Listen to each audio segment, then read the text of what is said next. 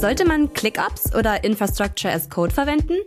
Das war natürlich eine Fangfrage. In dieser Folge erklären wir mit Thorsten Höger von Dateimos GmbH, welche Infrastructure as Code Tools es gibt und diskutieren über die Vor- und Nachteile von Terraform und dem Cloud Development Kit CDK. Unser heutiger Gast ist ein Cloud Automation Evangelist und AWS DevTools Hero. Mit seiner Timos GmbH berät er Unternehmen bei der Nutzung von AWS. Besonderen Fokus legt er dabei auf die Verbesserung und Automatisierung von Prozessen. In diesem Sinne, willkommen im Clouds und die Helden Podcast, Thorsten Höger. Und dir jetzt viel Spaß mit der Folge.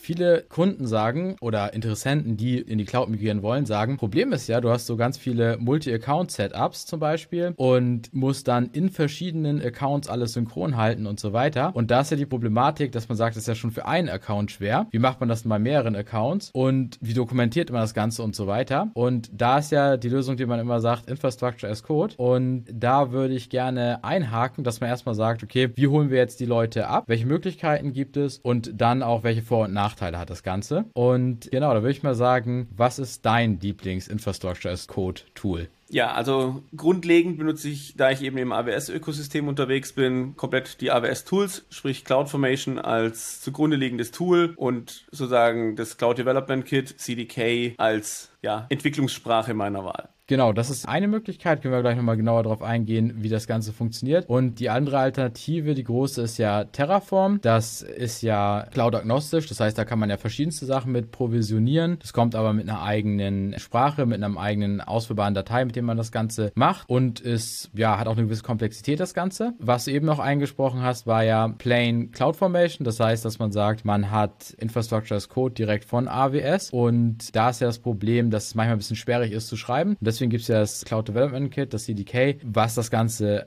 abstrahiert und auch einfacher handelbar macht. Genau, wenn wir uns nochmal zurückgehen bei Infrastructure as Code. Wir machen das Ganze ja, um unseren Zielzustand zu definieren und zu sagen, das ist das, was wir haben wollen und die Automatisierung soll sich überlegen, wie sie diesen Zustand erreichen kann. Und diese Zustandsdefinition ist ja ein deklarativer Ansatz, nennt sich das, also wir beschreiben, was wir haben wollen und das tatsächlich können wir in CloudFormation oder in Terraform tun. Das sind so die zwei bekanntesten Sprachen eigentlich, um das durchzuführen. Und jetzt ist aber, wie du schon gesagt hast, in beiden das Thema, dass es eben sehr, sehr viel und eindeutig eindeutiger Code sein muss, damit das funktioniert. Ähm, ich würde kurz mal einhaken, weil ja. ich glaube, ganz wichtig ist sowas, was du gerade im Nebensatz erzählt hast, was wir, glaube ich, manchen Leuten erklären müssen, und zwar dieses beschreibend statt eine genau. Abfolge von Befehlen eingeben. Und ich glaube, man kann ja einfach sagen, beispielsweise jetzt, man wird manuell irgendwas machen und man sagt zum Beispiel ein Admin, Anleitung ist, klick dir in zum Beispiel Hetzner eine virtuelle Maschine, dann ist die da, dann macht das und das und das. Problem ist aber, wenn du die Anleitung einem Admin gibst oder einem neuen Admin, der dann kommt und und der befolgt die auch und sagt, klickt in eine virtuelle Maschine, weil er macht da noch eine dahin und so weiter. Und das sind ja einzelne Schritte, die man ausführt. Das Beispiel ist so manuell, aber man könnte ja auch zum Beispiel in AWS sagen, man benutzt irgendwie die API, um Sachen anzulegen, irgendwelche virtuellen Server oder so. Und da hätte man eben genau das Problem. Und was man ja machen möchte, ist zu sagen, okay, du willst ja einen Server haben, also sagst du nicht den Schritt, einen Server zu erstellen, sondern man muss irgendwie festlegen, ich möchte ganz genau einen Server haben. Und wenn es keinen gibt, dann soll einer hingestellt werden. Und wenn es zwei gibt, dann soll einer wieder gelöscht werden. Genau. Also das, was du gerade eben beschrieben hast davor, das ist sozusagen der imperative Ansatz. Wir geben Befehle, was passieren soll. Und dieses Beschreiben ist eben der deklarative Ansatz, dass wir beschreiben, was wir haben wollen. Und wie das entsteht, das löst eben das Tool. Und wie gesagt, da müssen wir eben sehr, sehr detailliert beschreiben von jeder Ressource alle möglichen Eigenschaften, die sie haben kann. Und das kann eben auch viel werden. Und deswegen hat sich ein Team bei Amazon, also nicht bei AWS, sondern bei Amazon damit beschäftigt, wie kann man denn das wiederverwendbar und abstrakter gestalten. Hat dann eben die Idee gehabt für dieses Cloud Development Kit, hat das dann vorgestellt intern. Das kam dann gut an. Das Team ist dann zu AWS gewechselt und hat dort das eben als Produkt gebaut, eben das Cloud Development Kit. Und damit beschreibe ich eben in einer objektorientierten Programmiersprache und eben nicht als JSON oder YAML-Datei meinen Zustand. Es ist immer noch deklarativ, weil es benutzt im Hintergrund immer noch CloudFormation. Das heißt, ich erzeuge ein CloudFormation-Dokument, aber ich muss eben nicht jede Eigenschaft manuell beschreiben, sondern ich habe eben eine objektorientierte Sprache, die mir dabei hilft, mit Autovervollständigung, mit Compilern, die mich warnen, wenn ich irgendwas falsch mache, mit ja, Objektorientierung, mit Methodenaufrufen, mit ja, einfach syntaktischen Hilfestellungen, um Dinge einfacher gestalten zu können. Vor allem Dinge, die sehr, sehr oft gebraucht werden, auch zu Kapseln in Module, in wiederverwendbare Bibliotheken auszulagern. Mm, genau, weil da muss man auch so ein bisschen im Hintergrund wissen, wenn man zum Beispiel sagt, man nimmt jetzt zum Beispiel CloudFormation, dann ist es ja so eine YAML-Datei, wo auf der zweitobersten Ebene eine, eine Reihe von Ressourcen einfach definiert werden und die werden dann eben angelegt. Und da ist halt das Problem, dass es teilweise recht sperrig wird, wenn man zum Beispiel sagt, man möchte eine Datenbank haben und man möchte, dass zum Beispiel im Elastic Container Service ein Container darauf zugreifen kann. Da muss man ja verschiedenste Dinge einstellen, unter anderem, dass die Datenbank in einem bestimmten Subnetz ist, dass die Kommunikation zwischen den Subnetzen erlaubt ist. Und das Problem ist, dass man relativ viele Stellen anfassen muss, um eben zu sagen, der ECRS-Task darf eben darauf zugreifen. Und das kann ziemlich nervig werden, auch noch ziemlich schwer wartbar. Und da hilft das CDK dabei. Genau, im CDK gibt es genau für solche Aktionen dann eben die Möglichkeit, Methoden aufzurufen. Das heißt, ich habe vom Prinzip in meinem Programmcode nachher eine Datenbankinstanz als, ja, also eine Variable, die sozusagen eine Klasseninstanz Datenbank beinhaltet, eine, die diese Klasseninstanz Task beinhaltet und dann sage ich einfach nur database.allow connection oder connections allow from Task und damit ist erledigt. Und das CDK weiß dann, wie es im Hintergrund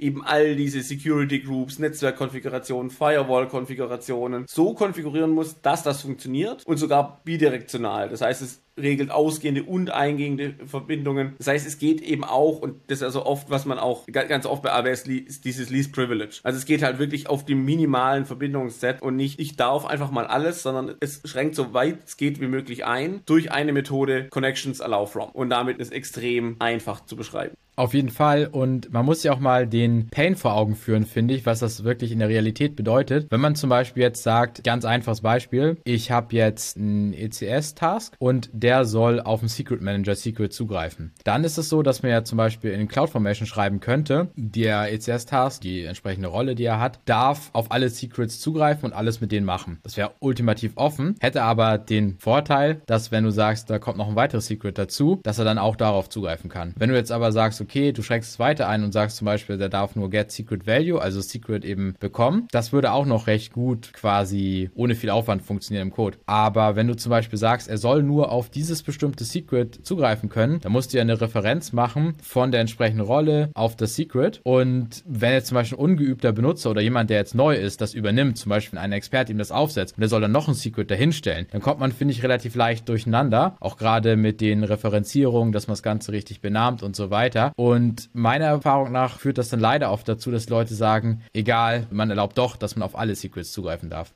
Genau, und was natürlich jetzt gerade auch noch dann fehlt und gern dazu führt, dass man, warum tut es dann immer noch nicht? Secrets sind verschlüsselt, das heißt, wir brauchen natürlich auch noch Berechtigung, auf den Schlüssel zuzugreifen. Und auch das müssen wir noch dran denken, dass wir die auch noch erteilen. Und der Punkt ist eben genau, CDK geht dann eben her, ich habe ein Secret-Objekt und diesem Secret-Objekt sage ich Grant Read als Methodenaufruf, übergebe die Objektreferenz eben den Task und CDK weiß dann eben, wie es die kompletten Berechtigungen richtig setzen muss. Das heißt, es braucht eben Describe Secret und es braucht Get Secret Value auf exakt dieses Secret und so weiter und so fort und es macht eben genau die minimal nötigen Berechtigungen auf das Secret, auf den Key, auf die Sachen, die man braucht, um mit genau diesem Secret reden zu können. Und nicht mit irgendwelchen, sondern mit genau diesem. Genau, und sage ich mal, Stichwort Sicherheit durch bequemes Management oder so, könnte man ja auch sagen. Weil meiner Erfahrung nach ist das ganz großes Problem, wenn man sagt, man hat sich diese großen Enterprise im Unternehmen, die da vielleicht auch spezialisierte Fachkräfte haben oder halt einfach die Manpower, sondern gerade wenn man mit Startups arbeitet, dann ist das meistens der Punkt, wo dann eben Abstriche gemacht werden, wenn man sagt, wenn jemand, der sich nicht gut mit sowas auskennt, das implementieren soll auf diese besonders sichere Art, dann ist es zu teuer und dann machen wir es lieber nicht. Hast du sowas auch schon erlebt, dass das, wenn man quasi Plain Cloud Formation nutzt, ein Ja, klar. Also du hast natürlich grundsätzlich dieses, es ist halt einfacher, es einfach aufzumachen und in den Startups wird es dann sozusagen aus Zeitgründen nicht gemacht und aus sozusagen Geldgründen, aber auch in Enterprises wird es dann halt, also es ist aufwendig, vielleicht merkt es ja keiner. Das heißt, auch dort hast du dann ganz, ganz viel erst, dass es dann ist, wenn es dann wirklich ausgeliefert wurde, irgendwann laufen dann irgendwelche Config-Rules, die dann prüfen, dass die Sachen zu groß sind, aber dann ist es halt schon zu spät und dann kommt das Security-Team, sagt, bitte ändert das, ja, das geht jetzt nicht, das ist schon in Produktion und das hilft halt schon, wenn man die Sachen von Anfang an macht. Also Security ist was, das muss von Anfang an drin sein. Das kann man nicht später nachziehen. Und da hilft eben das CDK in beide Richtungen. Also einerseits, die Regeln werden besser, die erzeugt werden. Und im Umkehrschluss wieder, gerade wenn du gerade ähm, Enterprises angesprochen hast, die haben ja eigene Teams da dafür. Das heißt, wenn du in deinem CDK-Code sagst, hier Grant Read of dieses Secret, kannst du diese Codezeile deinem anderen, deinem Security-Team zeigen und die wissen sofort, was du tust. Die müssen nicht CloudFormation lernen. Die verstehen anhand dem Code innerhalb von ein, zwei Zeilen, was passiert, welche Berechtigungen erteilst du und welche nicht nicht. Klar, sie müssen dann vertrauen, dass CDK das richtig macht. Aber im ersten Schritt bei einem Code-Review kann das Security-Team anschauen, was passiert und nicht, hier sind 200 Zeilen CloudFormation, finde mal bitte raus, ob ich das richtig gemacht habe. Genau, das ist ein riesiger Vorteil. Also Sicherheit ist ein großer Bereich, deswegen gehen wir so darauf ein, aber es gibt noch ganz viele andere Bereiche, wie zum Beispiel, wenn du mit dem CDK eine Datenbank erstellst, dann ist zum Beispiel die Deletion Protection an, sodass du die Datenbank nicht aus Versehen löschen kannst. Und meines Wissens nach ist es so, wenn du es in Plain Cloud Formation hast und eine Datenbank erstellst, dass da der Default-Wert nicht ist, dass die Deletion Protection an ist. Genau. Also standardmäßig ist in Cloud Formation die Deletion Protection aus und auch die Deletion Policy steht auf Delete. Das heißt, wenn die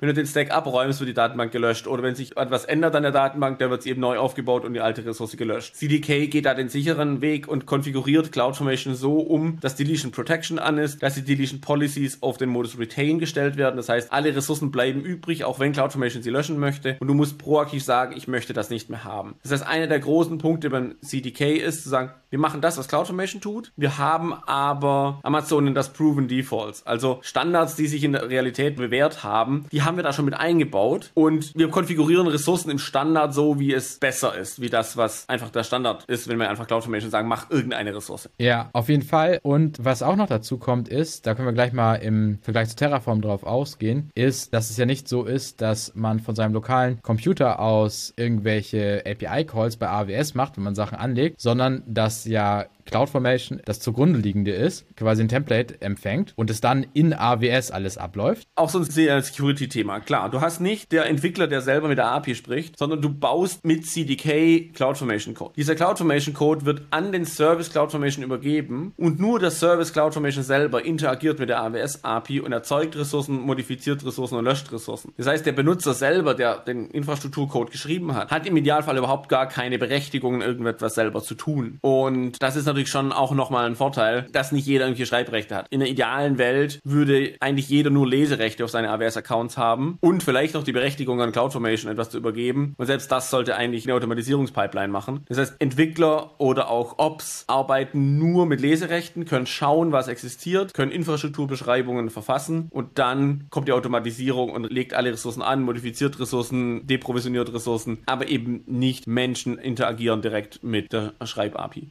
Genau, also das eine ist wieder der Sicherheitsaspekt. Ein anderer interessanter Aspekt ist aber auch das Alltagshandling. Also ich denke zum Beispiel an sowas wie, wenn man andere Tools benutzt, wie zum Beispiel Terraform oder irgendwelche Skripte oder so, kann es ja sein, dass bei langlaufenden Prozessen, wie zum Beispiel Provisionierung von der Datenbank, deine Security-Tokens ablaufen und es irgendwie abbricht oder du machst dein Terminal-Fenster auswählen zu, deine Batterie ist alle oder wie auch immer, kann ja viel dazwischen kommen. Und das ist natürlich eine angenehme Sache. Sobald man das eingereicht hat und den Prozess gestartet hat, ist es dann nicht mehr von der lokalen Maschine eben abhängig. Genau, das ist der eine Punkt und den sogar noch weiterzuführen und da kommen wir auch aus meiner Sicht zu einem großen Unterschied zu Terraform und auch ein Grund, warum ich CloudFormation da bevorzuge. Es ist atomar. Das heißt, ich bekomme bei CloudFormation entweder den neuen Zustand, wenn ich eine Änderung einspiele, oder er rollt alle Änderungen zurück auf den Ausgangszustand. Das heißt, wenn ich ein neues Template liefere und sage, ich möchte folgende Änderungen haben und das ist dann eben drei Firewall-Änderungen und eine neue Ressource und es geht irgendetwas schief, stellt CloudFormation fest, es ist schief gelaufen und geht zurück auf den Ausgangszustand. Das heißt, ich habe entweder den den Zielzustand oder den Startzustand. Und Terraform ist ja da so ein Best-Effort-Ansatz. Wir bauen alles das auf, was geht und wenn es nicht weitergeht, fragen wir den Nutzer, wie wir denn genau weitermachen sollen. Genau, das ist der Ansatz, den Terraform macht. Ich würde sagen, damit wir auch weiter über die Vergleiche sprechen können, müssen wir einmal auch kurz sagen, was Terraform überhaupt ist und so ein paar Rahmenbedingungen. Also wenn man sagt, Terraform ist von der Firma HashiCorp und es benutzt eine spezielle Language, die HCL-Language, um Infrastruktur zu provisionieren. Und das Ganze sieht aus wie Konfigurations Dateien und es hat den Vorteil, dass man da auch eine gewisse Modularisierung hat. Das heißt, man kann zum Beispiel sagen, man macht ein Modul Firma A Datenbank nach Best Practices, also Firma A dann die eigene Firma, so wie man es gerne in seiner Firma hätte und alle Ressourcen, die dann zusammen mit so einer Datenbank angelegt werden müssen, sind in, in diesem Modul und das kann man dann einfach verwenden. Das ist ein Vorteil und es ist dann eben wieder so, man schreibt den Zielzustand hin, den man haben will. Terraform hat eigene Vorgabewerte, die aber meiner Meinung nach oder meiner Erfahrung nach auch weniger Best Practice vielleicht sind als die vom CDK. Das heißt zum Beispiel, mein letzter Stand ist, dass von der Datenbank die Deletion Protection eben nicht angeschaltet ist als Default-Wert, wenn man es verwendet. Terraform ist ja quasi, wenn du das sozusagen die Ebene der Abstraktion anschaust, ist Terraform ja auf der Ebene mit CloudFormation. Also Terraform und CloudFormation sind sozusagen Spielpartner und da verhalten sie sich relativ ähnlich. Genau, das macht absolut Sinn. Und Terraform funktioniert eben anders Und zwar, man kriegt viel mehr mit, was passiert. Weil, wenn man jetzt zum Beispiel sagt, man beschreibt den Sollzustand der Cloud, den man gerne hätte, dann muss zunächst ja bestimmt werden, was der Ist-Zustand und wie komme ich dahin. Und dieser Ist-Zustand wird bestimmt und im sogenannten State-File abgespeichert. Und da ist zum Beispiel der erste Punkt. So gut wie alle Leute, die ich kenne, machen es so, dass sie diesen State-File in einem S3-Bucket einfach ablegen, damit es für alle zugänglich ist. Aber man kann da alles Mögliche mit diesem State-File auch machen. Das irgendwie lokal benutzen, das einen Git einchecken, das editieren, obwohl man es nicht soll und so weiter. Und der andere Unterschied ist eben, dass man sagt, man hat das Terraform CLI-Tool, das muss sich runterladen, installieren. Und das benutzt eben die lokalen Berechtigungen, die man hat. Und im Grunde ist es doch eine Abfolge von Befehlen, die Terraform letztendlich ausführt. Die eigentliche Intelligenz liegt darin, eben diese Schritte dynamisch zu berechnen. Ne? Wenn man zum Beispiel sagt, man hat jetzt einen Server oder man zwei Server, man will aber einen haben, dann löscht er einen. Wenn man null hat, dann stellt er eben einen hin. Und das bringt verschiedene Probleme mit sich. Zum Beispiel muss man eben lokal eingeloggt sein. Man hat ja so eine lokal eingeloggte Session bei AWS, die kann ablaufen. Und das muss man auch erstmal beim Entwickler einrichten. Hat aber auch noch andere Vorteile, wie zum Beispiel, dass Terraform eben nicht nur für AWS ist, sondern damit kann man zum Beispiel auch GitLab, GitHub äh, provisionieren, HashiCorp Vault zum Beispiel. Also das heißt quasi, wenn man das kann, kann man das noch für mehr Sachen einsetzen. Und ich würde sagen, am Ende kann man noch sagen, es ist so ein bisschen die, ja, so eine Glaubensfrage, beziehungsweise ich glaube, es gibt so zwei Lager, entweder die sagen CloudFormation CDK oder eben Terraform. Genau, also wir haben halt, wie du schon gesagt hast, es hat diesen agnostischen Ansatz, wobei man da ganz klar herausstellen muss, das ist mir immer wichtig, du kannst mit Terraform verschiedene Provider provisionieren, aber nicht mit dem gleichen Code. Und da sind manche eben erstaunt, wenn sie dann davon ausgehen, sie könnten mit dem gleichen Code sowohl Azure als auch AWS deployen. Das geht natürlich nicht. Du musst trotzdem entscheiden, ob du deine Ressourcen jetzt AWS-Ressourcen beschreibst, Azure-Ressourcen oder Google-Ressourcen oder irgendetwas anderes. Das heißt, du kannst nicht die gleiche Infrastruktur in verschiedenen Clouds auf Knopfdruck ausrollen, aber du kannst natürlich die gleiche Sprache behalten, musst dann natürlich trotzdem deine Ressourcen neu beschreiben. Von dem her, wenn du schon weißt, dass du in mehreren Clouds unterwegs bist oder dass du verschiedene andere Ressourcen mit provisionieren möchtest, du hast schon gesagt, GitLab, GitHub, irgendwelche Router, irgendwelche Switches oder so weiter, hast du natürlich mit Terraform Vorteile, dass du mehr provisionieren kannst als nur AWS. CloudFormation ist da sehr fokussiert auf, ich kann AWS provisionieren, wobei es auch hier mittlerweile immer mehr wird, mit den sogenannten CloudFormation Resource Types eigene Anbindungen zu bauen an Drittsysteme. Aber ja, also da ist natürlich Terraform deutlich weiter mit, ich kann mit anderen Dingen kommunizieren. Du hast halt diesen Zustand, den du irgendwo hinlegen musst. Du hast halt die anderen Nachteile, die wir besprochen hatten, aber diese agnostische Geschichte, die hast du. Jetzt nochmal zu diesem Thema mit den Abstraktionsebenen. Tatsächlich, Terraform ist ja quasi wie CloudFormation mit allen Für und Widers. Wenn du sagst, ich möchte aber CDK haben, aber eigentlich finde ich Terraform geil, gibt es auch von HashiCorp da das CDK für Terraform. Das heißt, die haben die Ideen aus dem CDK von AWS, auch relativ ähnliche Syntax. Im Hintergrund erzeugen sie aber eben nicht ein CloudFormation-Template, das ausgeliefert wird, sondern ein Terraform-Template ähm,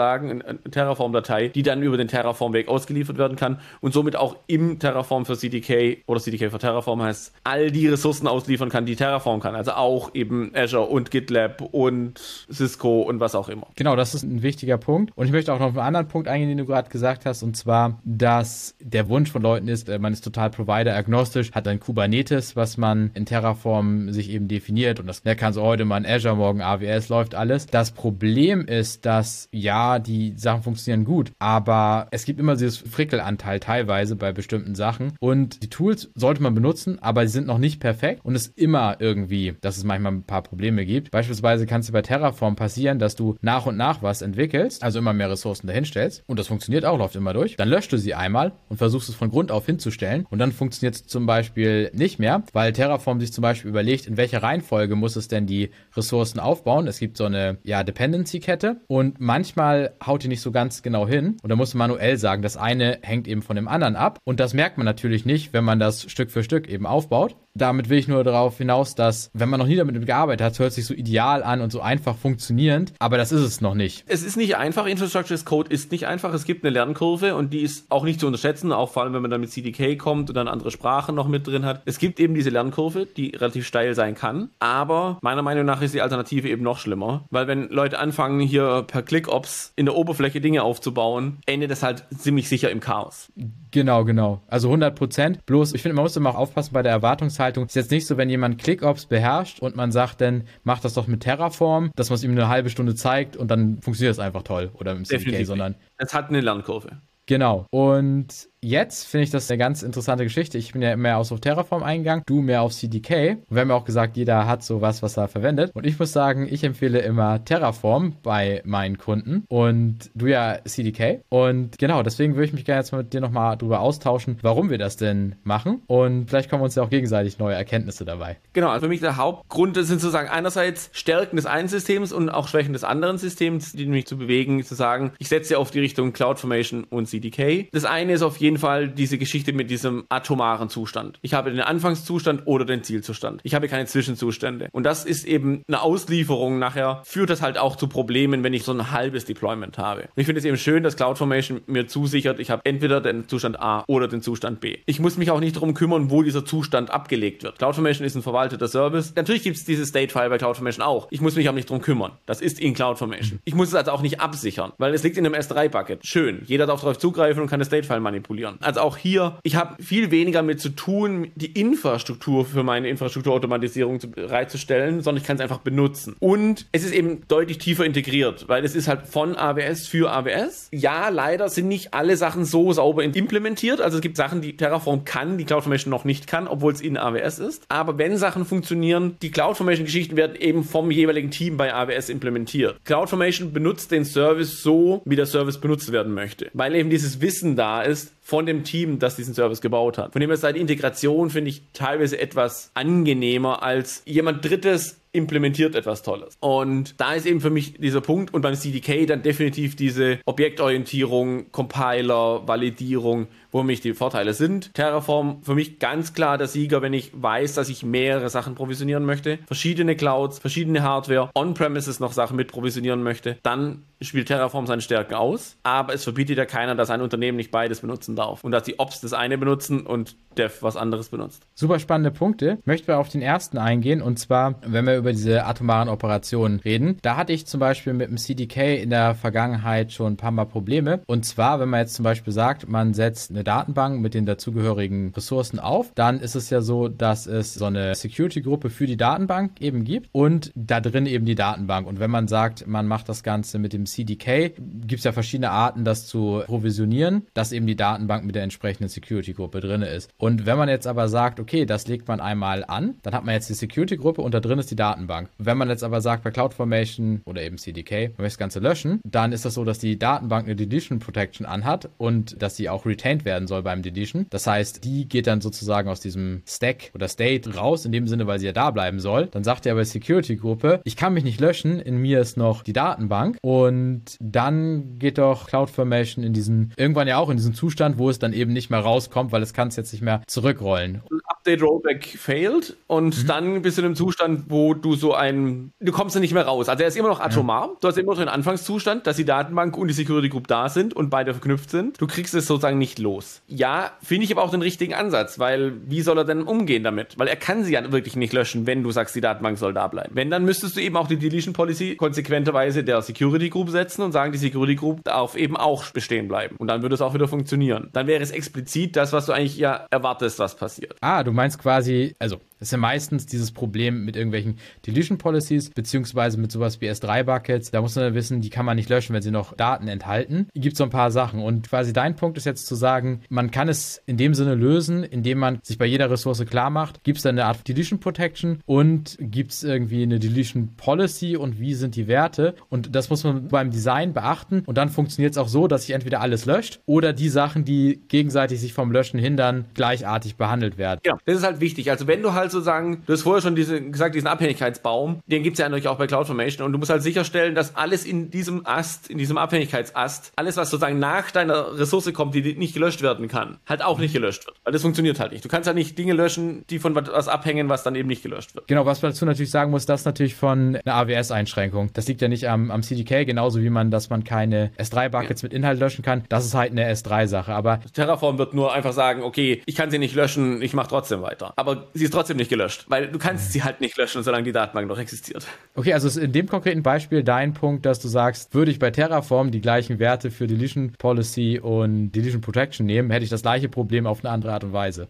Genau, also du hast das gleiche Problem, weil es ein unterliegendes API-Thema ist von AWS. Das kann mhm. Terraform gar nicht wirklich lösen. Das Verhalten ist einmal eben etwas implizit, einmal etwas explizit. Du musst dich damit beschäftigen, aber im Endeffekt passiert auch wieder genau das Gleiche. Ja, spannender Punkt auf jeden Fall. Und ich überlege gerade, welche Punkte hattest du noch genannt, die du dafür. Also wie gesagt, Zugriff auf das State-File, also allgemein State-File-Management finde ich so ein, ein großes Thema, das ich einfach bei Terraform nicht so richtig mag. Da kann man ja aus der Erfahrung nochmal sagen, also ich bin zwar pro Terraform hier, aber ich kann natürlich nochmal kurz den Hintergrund sagen. Und zwar das Problem ist halt, der State ist in dem Fall ja nichts Magisches von Terraform, nichts kryptische Datei oder so, sondern es ist einfach eine JSON-Datei und die ist irgendwo. Und damit das eben mit einem verteilten Team funktioniert, ist die üblicherweise in so einem S3-Bucket in AWS. Und das Problem ist, es gibt verschiedenste Arten, die zu zerschießen. Zum Beispiel enthält sie auch immer so einen Kommentar nach Motto, bitte nicht manuell damit interagieren, sondern über entsprechendes Tooling. Das machen manche Leute trotzdem. Dann kannst du die Datei auch einfach löschen. Und wenn du keine Versionierung in einem S3-Bucket hast, dann ist halt weg. So. Oder was du halt auch machen kannst, ist, das ist immer ein beliebter Fehler, du hast ein Terraform-Setup, du kopierst es, aber dabei kopierst du den Namen von dem State-File mit. Dann rollst du die neue Sache auf, das benutzt dasselbe State-File, sieht die ganzen Ressourcen sind gar nicht benötigt und löscht einfach alles. Das kann passieren und das State-File beinhaltet im Zweifel auch Geheimnisse. Genau, da musst du nochmal dazu sagen, man kann ja zum Beispiel im Secret Manager mehr Secrets einfach erstellen und die kann man ja generieren, aber man kann ja auch zum Beispiel sagen, man legt da einen bestimmten Wert rein und dieser bestimmte Wert ist ja eine Eingabevariable für diese Ressource. Und alle Eingabevariablen werden in diesem Terraform State File gespeichert. Um, unter Umständen halt auch das. Ich meine, es gibt ja auch Wege, das zu umgehen, aber das kann eben zum Problem werden. Ja, ich finde halt, man muss halt relativ viel Gedanken investieren mit, wie bekommt man dieses State File sicher im Sinne von, es geht nicht kaputt oder man verliert es oder hat nicht jeder drauf irgendwelche Zugriffe. Und CloudFormation macht das halt für uns als gemanagter Service. Genau, genau, genau. So was ich zum Beispiel bei Terraform immer ganz schön finde, ist, dass man sagen kann, man hat mehrere Ebenen von aufeinander aufbauenden Ressourcen, die aber nicht direkt miteinander gekoppelt sind. Was meine ich damit? Du kannst jetzt zum Beispiel bei Terraform sagen, du hast jetzt ein State, also eine in sich geschlossene Einheit und da provisionierst du zum Beispiel für so einen AWS-Account die ganze Netzwerkinfrastruktur und da möchtest du ja nicht, dass sie bei potenziell jedem Update gefährdet wird, wenn du eben alles zusammen provisionierst, sondern das kann man ja auch einmal provisionieren und dann sich bewusst sein, dass man da eben größere Sachen mit kaputt machen kann, wenn man das irgendwie falsch konfiguriert. Und dann kann man zum Beispiel sagen, darauf aufbauend gibt es jetzt irgendwie einen Service, der zum Beispiel auf verschiedenen Lambda-Funktionen basiert und so weiter, der dann eben diese Ressourcen benutzt. Und bei Terraform kann man sagen, dass man relativ einfach existierende Ressourcen benutzen kann, indem man eben so ein sogenanntes Data-Objekt hat. Da macht man so ein Lookup auf die einzelnen Ressourcen, wie zum Beispiel, ich möchte jetzt gerne die Ressource VPC, Virtual Private Cloud verwenden, die eben diese, diesen Adressraum hat. Und dann kann man darauf zugreifen, als hätte man es damit angelegt. Es gibt aber nicht diese starke Kopplung. CloudFormation ist da relativ schwach also da Dinge zu referenzieren in einem Template, die schon existieren, ist in CloudFormation nicht so schön. CDK unterstützt uns da auch wieder tatsächlich dabei, macht eben solche Lookups, referenziert dann die Sachen im Template richtig. Aber wenn wir eben auf einer Ebene vergleichen, tatsächlich, da hat Terraform deutlich eine Stärke, wenn es darum geht, bestehende Ressourcen zu referenzieren oder auch zu importieren, sagen, es gibt die schon, bitte benutzt, statt es anzulegen, etwas, was schon existiert. Dieses Adoptieren oder Importieren ist in Terraform deutlich einfacher als in CloudFormation. CloudFormation zieht da Features momentan nach, aber ist aber weiter noch nicht so weit wie Terraform. Genau, und das kann je nachdem, wie auch aus Kundensicht ja ein gefühlter Vorteil sein von Terraform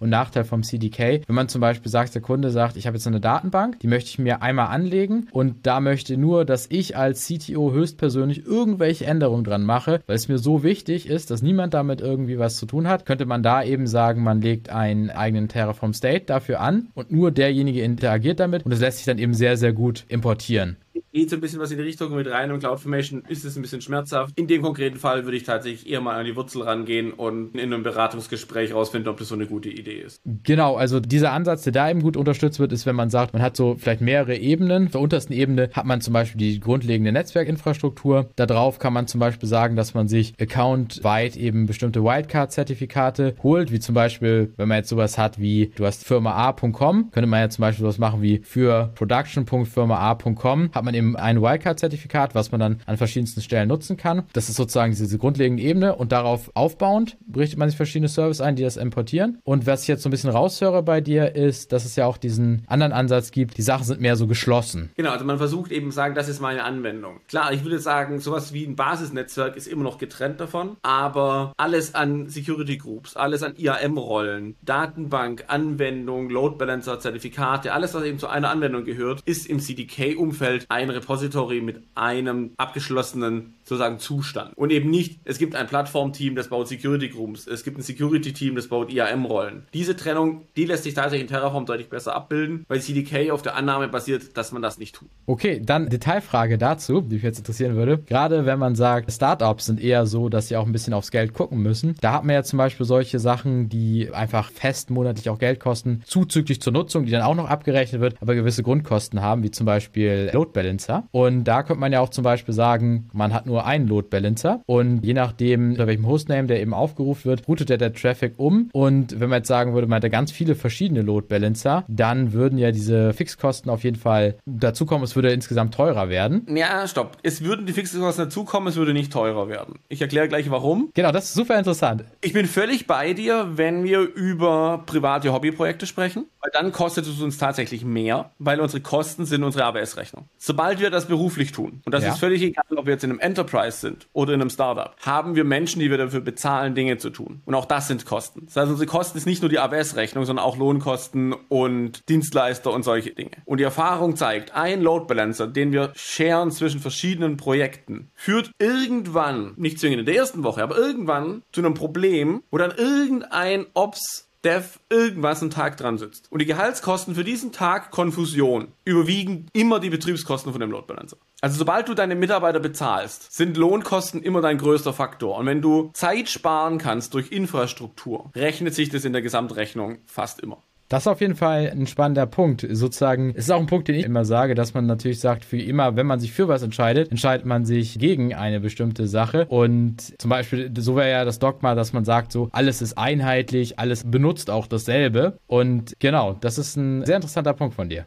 Ja, oder auch wieder Betriebssicherheit. Wir haben einen Load Balancer aus Kostengründen. Ein Projekt macht irgendwelche Dummheiten, zerschießt den Load Balancer, alle Komponenten stehen. Betriebsausfall für alle unsere Dienste. Das ist grundsätzlich teurer, als hätten wir einfach einen weiteren Load Balancer hingestellt. Und ich finde, was man da jetzt zusammenfassend ja sagen kann, ist, dass es ja verschiedene Ansätze gibt, wie man das Ganze macht. Also ob man, wie du sagst, eben das applikationszentrisch macht und wirklich sehr wenig grundlegende Infrastruktur einfach hat. Oder ob man sagt, man macht das so mit mehreren Layern. Und würde ich dann sagen, das ist natürlich eine Frage, was du gerade gesagt hast, für was man sich letztendlich entscheidet. Aber dass Terraform das eine besser unterstützt und CDK und CloudFormation das andere wahrscheinlich. Zumindest ist Terraform an der Stelle flexibler, dass man das besser unterstützen kann. CloudFormation und CDK CDK haben eben grundsätzlich diese Architekturentscheidung, das nicht zu unterstützen, weil das einfach nicht das ist, was Amazon sagt, was man tun sollte. Da ist halt einfach Meinung dazwischen. Also CDK ist einfach opinionated. Es gibt eine Meinung und diese Meinung merkt man eben bei der Architektur und eine dieser Meinungen ist eben Anwendungen so und so zu schneiden. Und wenn man gegen das Framework kämpft, ist es immer anstrengend. Faszinierende Betrachtungsweise. Das heißt quasi so, dass es weniger gut geht, bestehende Ressourcen zu importieren Importieren verwende ich eigentlich ungern den Begriff, weil zum Beispiel Terraform ist ein Importieren was anderes, als so ein Lookup zu machen und die Ressource dann weiter zu verwenden. Aber das heißt quasi, dein Punkt ist, dass du sagst, es ist gar nicht die Idee, dass man es tut und wahrscheinlich ist kein Missing Feature, sondern ist wahrscheinlich Teil von diesem Opinionateden, dass man eben sagt, das möchte man eigentlich gar nicht. Genau. Also das ist einfach eine Designentscheidung, dass manche Dinge sind auch absichtlich, auch im CDK so gebaut, dass sie eben keinen Spaß machen. Weil dann macht man sie nicht. Weil alles, was geht, macht jemand. Aber wenn man es halt so baut, dass es nicht geht, dann macht es halt auch keiner. Ja, ja, ich glaube, wo du es gerade sagst, ich habe jetzt kein gutes, gutes Beispiel, aber so vom Unterbewusstsein, als ich das letzte Mal als CDK benutzt habe, glaube ich, da das wiederzuerkennen, was du gerade sagst. Genau. Also das merke ich tatsächlich am häufigsten, wenn ich mit Kunden unterwegs bin und dort irgendwie CDK einführe oder irgendwas. Die haben ihre Vorstellung, wie das funktionieren sollte und fühlen sich dann teilweise gegängelt und sagen, das Tool ist komisch, ich kann damit das nicht machen, was ich möchte. Das kann ich bis zu einem gewissen Grad nachvollziehen. Die Lösung an der Stelle ist tatsächlich, wenn du CDK machst, dann mach Dinge so, wie CDK sie dich führt. Es ist halt Convention over Configuration. Es leitet dich auf einen Weg. Wenn du diesen Weg mitgehst, ist es alles einfach. Wenn du versuchst, woanders hinzulaufen, dann ist es halt wie so ein Spurhalteassistent in einem neuen Auto. Das nervt dich dann ziemlich. Ja, super faszinierend. Und genau, wenn du jetzt sagen wirst, okay, jetzt sagen Leute, klingt überzeugend, das wollen wir auch machen. Und man würde jetzt sagen, okay, das würde ich gerne anfangen mit dem CDK. Wie würdest du anfangen? Es gibt ja so immer den Ansatz zu sagen, so, wir schauen uns das an, wir planen jetzt so ein Gesamt, ein Blob-Ding da draus. Oder ist das so, dass du sagen wirst, du wirst erst ein Service auf dem CDK einfach mal, ja, ein Service von eben ClickOps oder Terraform umstellen? Oder wie gehst du da üblicherweise vor? Man schaut eben sozusagen, wo kommt die Initiative her? Wenn die Initiative aus der Entwicklung kommt, dann schnappt man sich eben mal eine Anwendung und sagt, vielleicht eine neue Anwendung, wo man auch nicht umstellt, sondern wirklich neu anfängt und sagt, okay, die bauen wir jetzt mit CDK auf. Oder man stellt mal eine Anwendung um. Wenn die Initiative aus der Infrastruktur rauskommt, dann sagt, okay, welche Komponenten und Bereitstellungen, irgendwelche neuen Features, die ihr bereitstellen müsst, können wir mit CDK aufbauen. Also da kommt es sehr, sehr stark davon an, oder hängt es davon ab, welches Team sozusagen in einem Unternehmen oder welche Rolle in einem Unternehmen eigentlich sozusagen die Initiative ergreift. Aber auf jeden Fall, man fängt mit einem Teil an, baut den, schafft dann auch ein gewisses Gefühl dafür, ein Vertrauen in dieses Tool und geht von dort dann weiter. Also ich würde jetzt nicht so eine Big Bang Umstellung machen, sagen, wir setzen uns jetzt hin und schreiben einen Monat lang alles auf CDK um. Das kann nur schief gehen. Ja, das kann ich mir auf jeden Fall auch vorstellen, dass man eben sagt, macht das Schritt für Schritt. Und so wie du es beschreibst, ist es ja auch in dem Sinne einfacher, wenn man nicht quasi von den grundlegenden Ressourcen zu den, sag ich mal, komplexeren, spezielleren Ressourcen das sozusagen layermäßig aufbaut, sondern eben sagt, eine Sache ist in sich geschlossen, müsste sich ja auch besonders gut dazu eignen, eben serviceweise vorzugehen. Genau, oder eben sogar toolweise zu sagen, meine Anwendungen sind applikationsgekapselt, die baue ich mit CDK. Meine Basisinfrastruktur, die eben zusätzlich noch mit On-Premises Hardware und mit was weiß ich noch alles reden muss, die baue ich in Terraform, weil das irgendwie cooler ist. Für diesen Use Case. Das heißt, ich baue meine Plattform mit Terraform auf, meine Anwendung darauf betreibe ich aber mit CDK. Das ist ein interessanter Ansatz, weil ich finde, das, was du eben beschrieben hast, so was ist gewollt, passt da eigentlich relativ gut zu. Ich muss sagen, hier bin ich am Schwimmen mit dem CDK, weil ich da natürlich nicht so tief drin bin wie du. Aber letztes Mal, als ich probiert habe, bestehende Ressourcen hinzuzufügen zum CDK, war das so, dass grundlegende Netzwerkressourcen einfacher hinzuzufügen waren als zum Beispiel Datenbanken. Und ist das deiner Meinung nach auch so ein Ding, dass die quasi das unterstützen wollen, aber den anderen Ansatz eben nicht? Das ist genau der Punkt. Ein Netzwerk besteht im Normalfall. Es gibt ein Netzwerk, das baut irgendjemand auf, ein Netzwerkteam oder was auch immer. Das muss ich importieren können oder referenzieren können. Deswegen geht das im CDK einfach mit einem From Lookup. Eine Datenbank ist Teil der Anwendung. Die gehört einfach in diesen Anwendungskontext mit rein. Die will ich nicht importieren oder referenzieren. Die ist Teil der Anwendung, die lebt im Kontext der Anwendung. Ja, das macht auch auf jeden Fall Sinn. Und wo wir gerade drüber gesprochen haben, die ganzen Sachen, die so viel Sinn machen, ist es so, dass es auch was gibt, wo du sagst, da, da wartest du gerade beim CDK drauf, was dir noch nicht so gut gefällt oder wo du gerade sagst, ist angekündigt, wird irgendwann released, da bist du schon ganz heiß drauf? Also was gerade in der Verprobung ist, ist auf jeden Fall dieses Thema Import, also sozusagen bestehende Ressourcen zu importieren. Was ja die logische Konsequenz ist eben aus ich lösche mit einer Deletion Policy, dass es eben da bleibt, dann möchte ich es auch irgendwann wieder aufbauen können und wieder sozusagen adoptieren können, diese Ressource. CloudFormation kann das schon und da wird eben gerade gearbeitet, wie kann man da eine gute User Experience im CDK bauen für diesen Import. Das ist, glaube ich, ganz cool, wenn das funktioniert. Und im Bereich Pipelines passiert einiges, also eben das ganze Thema Automatisierung, CICD-Pipelines. Da entstehen immer wieder neue Dinge, die ja ziemlich spannend sind. Ja, super. Das Feature würde mich tatsächlich auch interessieren, weil ich hatte zum Beispiel auch mehrfach eben die Situation, dass ich da viele Ressourcen oder dass ich den Stack gelöscht habe. Ganz viele Ressourcen waren eben am Ende noch da. Zumindest als ich das gemacht habe, war es dann so, du konntest zwar sagen, du importierst Ressourcen, aber quasi nur die von deiner letzten Änderung. Da musste ich halt so vorgehen, dass ich sie gesagt habe, ich habe all, ich stelle alles hin, außer die Sachen, die gelöscht worden waren. Das war dann auch schwierig, das alles so eben hinzubekommen. Und dann macht man quasi den nächsten Aufruf von CloudFormation und sagt, dann sollen die, die neuen Sachen hinzugefügt werden. Da sagt man aber, die gibt's schon. Und sowas das, ging. Das ist klar. Formation Feature, das wird auch weiterhin so sein, aber dieses CDK Feature wird dich dabei unterstützen, rauszufinden, welche Ressourcen müssen da sein für den Import, dann den Import durchzuführen und dann den Rest zu provisionieren. Das heißt sozusagen automatisch partiell Templates zu erzeugen, um diesen Workflow für dich zu unterstützen. Was ich mit Terraform vergleicht, das ist ja so, dass man sagen kann, ganz am Anfang, man importiert alles, was man behalten möchte, in den State wieder zurück und dann kann man es ausrollen. Und ja. genau, zumindest jetzt finde ich das bei Terraform noch angenehmer. Super, ich würde mal sagen, ich bin sehr gespannt, was die Leute sagen, was die benutzen und was sie zum jetzigen Zeitpunkt das bessere Tool finden oder auch, ja, ob sie überlegen, in der Zukunft eben umzusteigen, das Ganze nochmal geändert hat oder ob Leute sagen, die haben zwar nichts verstanden, aber möchten jetzt Infrastructure as Code benutzen. Das ist ja gut. Also vom Prinzip sind wir, man kann unterschiedlicher Meinung zu den Tools sein. Mein wichtigster Wunsch ist, man benutzt eines dieser Tools. Hundertprozentig. Das war die Folge zum Thema Infrastructure as Code Terraform vs. CDK mit Thorsten Höger von der Timos GmbH des Cloud und die Helden Podcasts. Vergiss nicht, den Podcast zu abonnieren. Wenn du mehr über Clouds und die Helden erfahren willst, dann google einfach Clouds und die Helden.